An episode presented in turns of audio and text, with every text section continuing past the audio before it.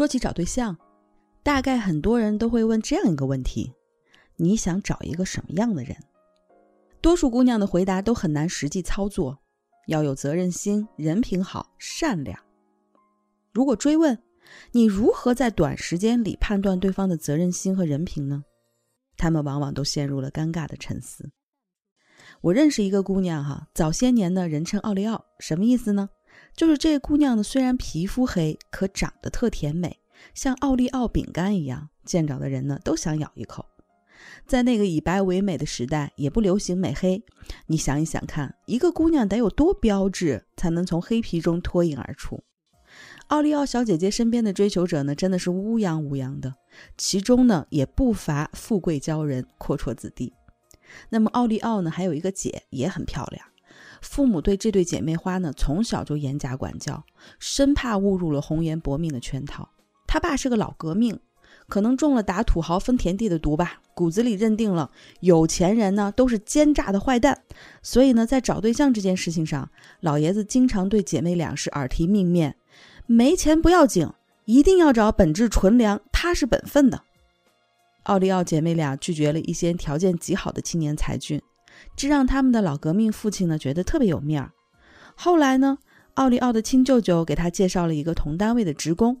据说此男大公无私，乐于助人，在工作岗位上恪尽职守，几乎年年的被评为劳模先进。嗯，这样的人算是人品好、有责任心吧？那亲舅舅给外甥女介绍自己共事多年的下属，知根知底的好人品，老爷子呢也很满意。天上砸下个林妹妹，小伙子呢也是喜出望外啊！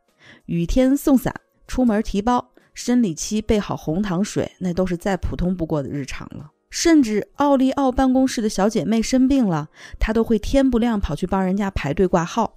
如果有人故意逗他说：“小伙子好福气，鲜花都插在牛粪上了。”他也从来不急不恼，咧嘴一笑：“鲜花也有福气，牛粪是好养料。”周围的吃瓜女群众呢，一致是看好此男的，呼声高涨。没多久呢，奥利奥小姐姐也就不犹豫了。多年后，我也曾腹黑的想过，也许美女只有嫁给一个普通的男人，才能填平其他女人心中对美的落差感吧。总之了，结婚没多久就怀孕了，老公呢就劝奥利奥辞掉工作，安心养胎。整个十月呢都体贴入微，饮食起居照顾得非常周到。奥利奥的小幸福自不必说，旁人羡慕。连周围的大叔大婶呢，也常拿他们俩做典型，教育自家闺女嫁人呢就要嫁这种踏实本分、人品好、有责任心的好男人。然而，孩子刚生没几天，还在月子里的奥利奥呢，接到一个陌生的电话，是一个外地女人打来的。她说她是奥利奥的老公的结发妻子，他们孩子都生了两个了。可问题是，奥利奥是和她老公正经去民政局领过结婚证的。一个人怎么可能领两次结婚证呢？原来了，对方呢是她老公在农村的妻子，那边人讲究先办酒席，等生了儿子之后再领证，而她自己的肚皮又不争气，一连生了两个闺女，才一直拖着没有办结婚手续。奥利奥听完当场就崩溃了，怒吼着打电话叫老公回家解释。眼见穿帮，开始呢，对方还接电话，态度诚恳，信誓旦旦的保证回家一定给解释清楚，一定给个说法。然而左等右等不见回来，再打关机了，人消失了，怎么都联系不上了。这下奥利奥的娘家乱成了一团，父母怪他太傻太天真，作为介绍人的亲舅舅呢也无计可施，向来乖顺的他和父母大吵一架，不欢而散。回到出租屋，才猛然想起下半年的房租要续交了，还有暖气费、孩子的奶粉、尿不湿也要买了。立刻翻身去床头柜找储蓄卡，打电话一查，余额只剩下三位数。奥利奥把孩子哄睡着，在空荡荡的出租屋里站了一夜，似乎是那一夜的疼痛，让这个曾集万千宠爱和妒忌于一身的姑娘突然间长大了。天快亮的时候，她决定自己面对。不告诉任何人，他需要钱。那一年的冬天格外冷，他和孩子待在没有暖气的出租屋里，没钱买暖水袋，就用玻璃瓶装开水。夜里为了给孩子保暖，他一遍一遍地换着热水。没钱买配方奶粉，只好给孩子喝普通的牛奶。小宝宝喝多了便秘，他着急的一边给宝宝揉肚子，一边眼泪狂流不止。也曾在即将崩溃的时候，对孩子一遍遍的说着对不起，然后狠狠的抽自己。然而最艰难的日子，那个男人始终没有出现过。当年我未婚，听奥利奥的故事只当是传奇，看他淡淡的一笑，也跟着笑，却并不能体会他的心酸。如今呢，我也是两个孩子的母亲了，每当想起他那段黑色的经历，感受他当时的无助和痛楚，都会一遍遍的抱紧自己的宝宝们。大概是只有做了妈妈，才能明白那种天底下所有的苦难都比不上自己的宝宝受的一点点的委屈的感受。所以说，给孩子挑选父亲还真是个技术活儿。故事讲到这儿，奥利奥和她前夫就告一段落了。现实生活中有多少女人因为当初的人品好、踏实过日子而后悔不已？所以才经常听过来人感慨：“早知今日，当初就该找个有钱人嫁了。”当然了，有钱人也不是傻子，这是题外话。现实情况是，朝夕相处、知根知底的对象毕竟是少数。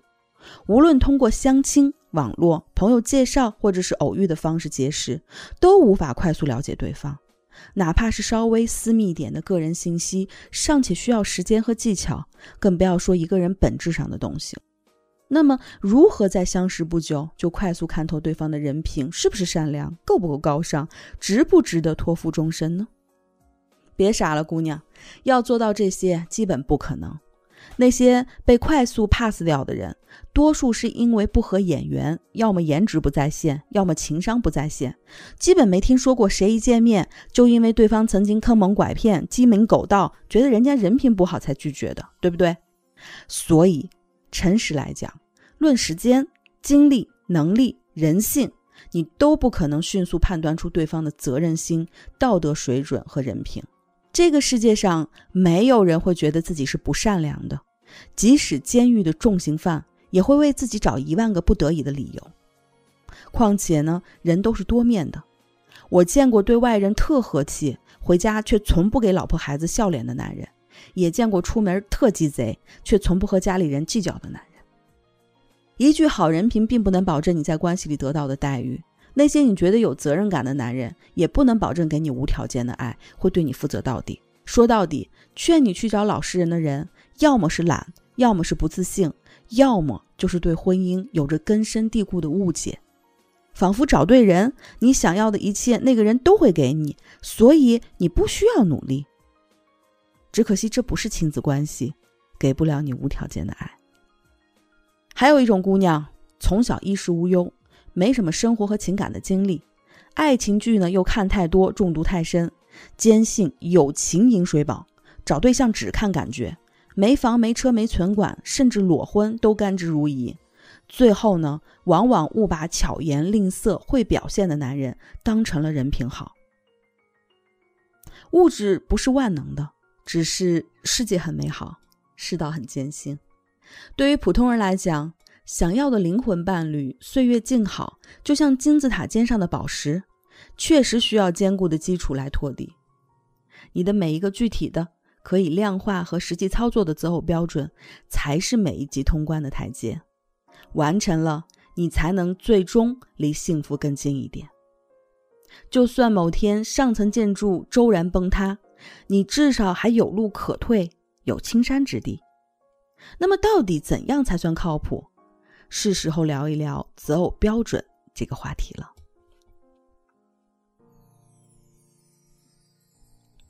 很多人都看过马斯洛的需求层次的这张图。马斯洛在他的《动机和人格》一书中呢，提到了一个被广泛认知和运用的理论——需求层次理论。那么，如图所示。人的需求呢，像阶梯一样，从低到高，按级层共分为五种。这些需求可能同时出现，但通常下层的需求被满足后，才能兼顾上层的需求。这套理论呢，被广泛运用在人力资源、销售、管理、教育等行业。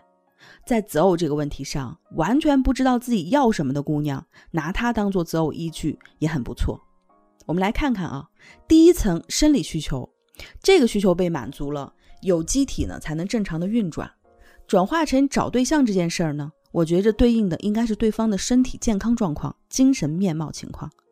初次约会啊，别光顾着找感觉，你要仔细观察对方的饮食习惯、食欲、食宿、精神面貌等等。中医上讲望闻问切，那么这一招你也可以用上。黑眼圈对应的是睡眠差或者肾虚，脸色发黄可能是肝脏，面部浮肿有可能是代谢差，鼻头有痤疮或者红肿有可能是心脏或心血管，下巴冒痘可能是肠胃，也可能是压力过大造成了激素水平的不稳定。如果还有些人口气很重，那也表示身体上一定是有些问题的。总之了，健康这件事就好像手机的电池、汽车的发动机、冰箱的制冷剂，决定了在这场亲密之旅中，对方能陪你走多远。如图所示，它构成了整个金字塔的底部，位置最低，面积最大，因为太容易被人理所当然了，又特别容易被忽略。但是这一层真的非常重要。P.S. 一下，在这一层里还包括了对方的性能力和生育能力。第二层安全需求，保证了我们的身体和情感不受到侵害。那么这一层对应的是对方的物质基础，有没有正当的职业、收入、住房情况、单位福利、原生家庭的经济状况、个人的雄性竞争力、发展前景以及对未来生活的规划。无论你们在哪里，通过谁，用什么方式认识。这一层都必须是你要去打探清楚，并且有所要求的，切忌想当然。我有个学员就犯了大忌，相亲男每次都会开着不同款式的豪车接送，就想当然的给对方贴上了帅气多金富二代的标签。相处数月之后呢，才狗血的发现，此男呢不过是某高端修车行的小弟。听过服从性测试和废物测试课程的姑娘呢，都知道怎样向男人发起测试。要解决这一层，以上两节课的技巧呢，就必须用到了。如果在约会中再加入冷读的内容，那么简直事半功倍，完美之极。P.S. 索要课程找小助手。OK，第三层，爱和归属感的需求，到了这里才来到你们最喜欢的情感层面。它包含了一个人的成长经历、父母的婚姻模型、过去的情感体验、认知水平、受教育程度。甚至是宗教和信仰，爱情出现在择偶标准里的时间并不算长。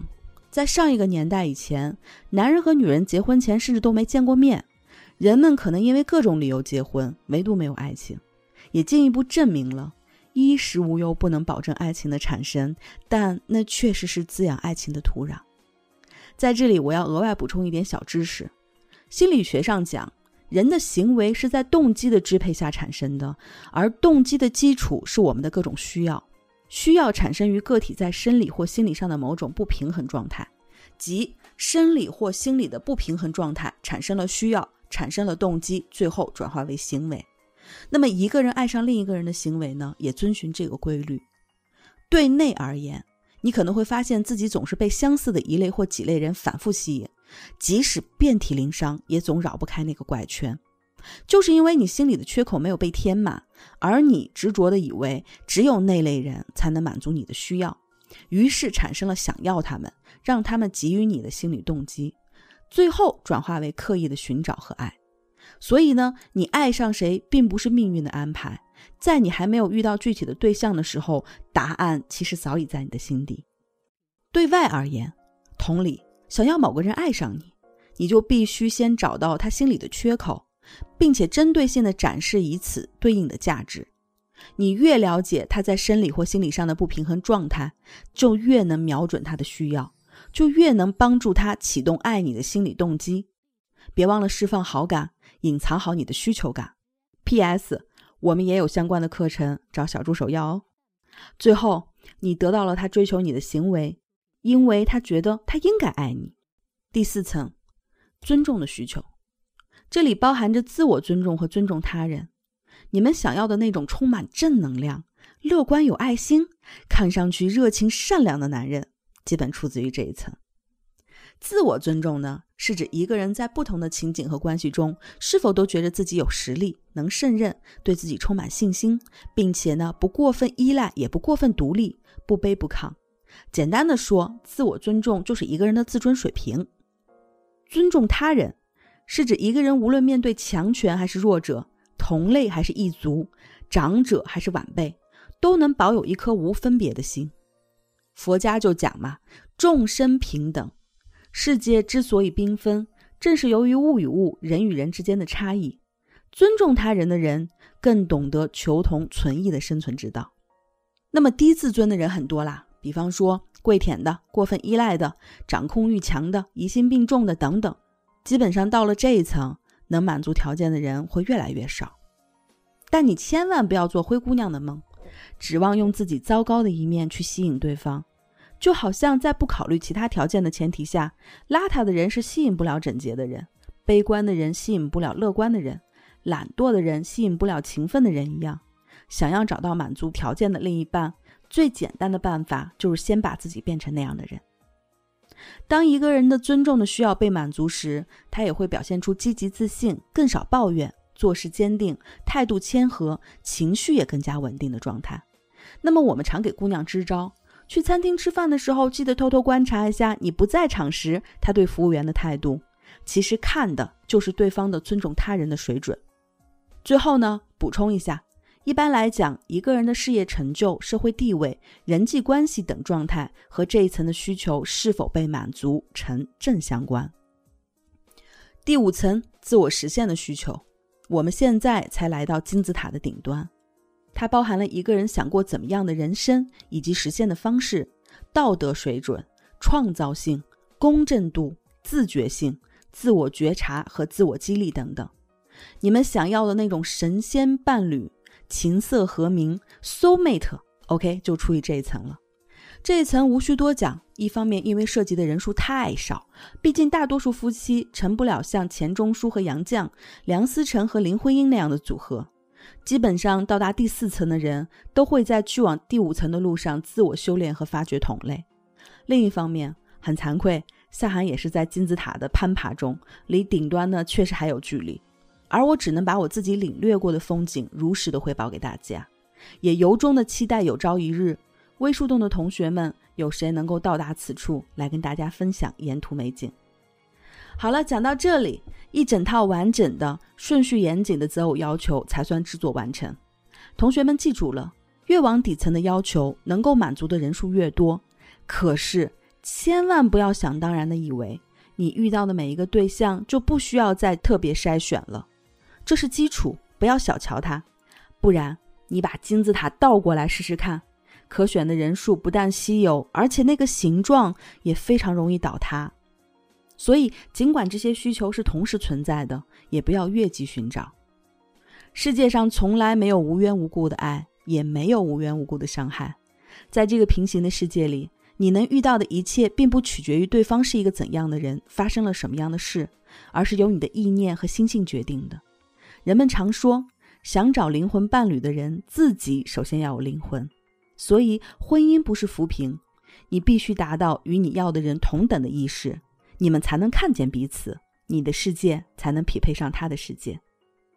好了，今天的内容就是这些。你的择偶标准制作好了吗？更多情感问题解答，关注微信公众号“微树洞恋能课堂”，或者加入我们的粉丝 QQ 群五六三六四四幺四六五六三六四四幺四六。我是夏涵，带着你的情感问题来吧。我在粉丝群里恭候你。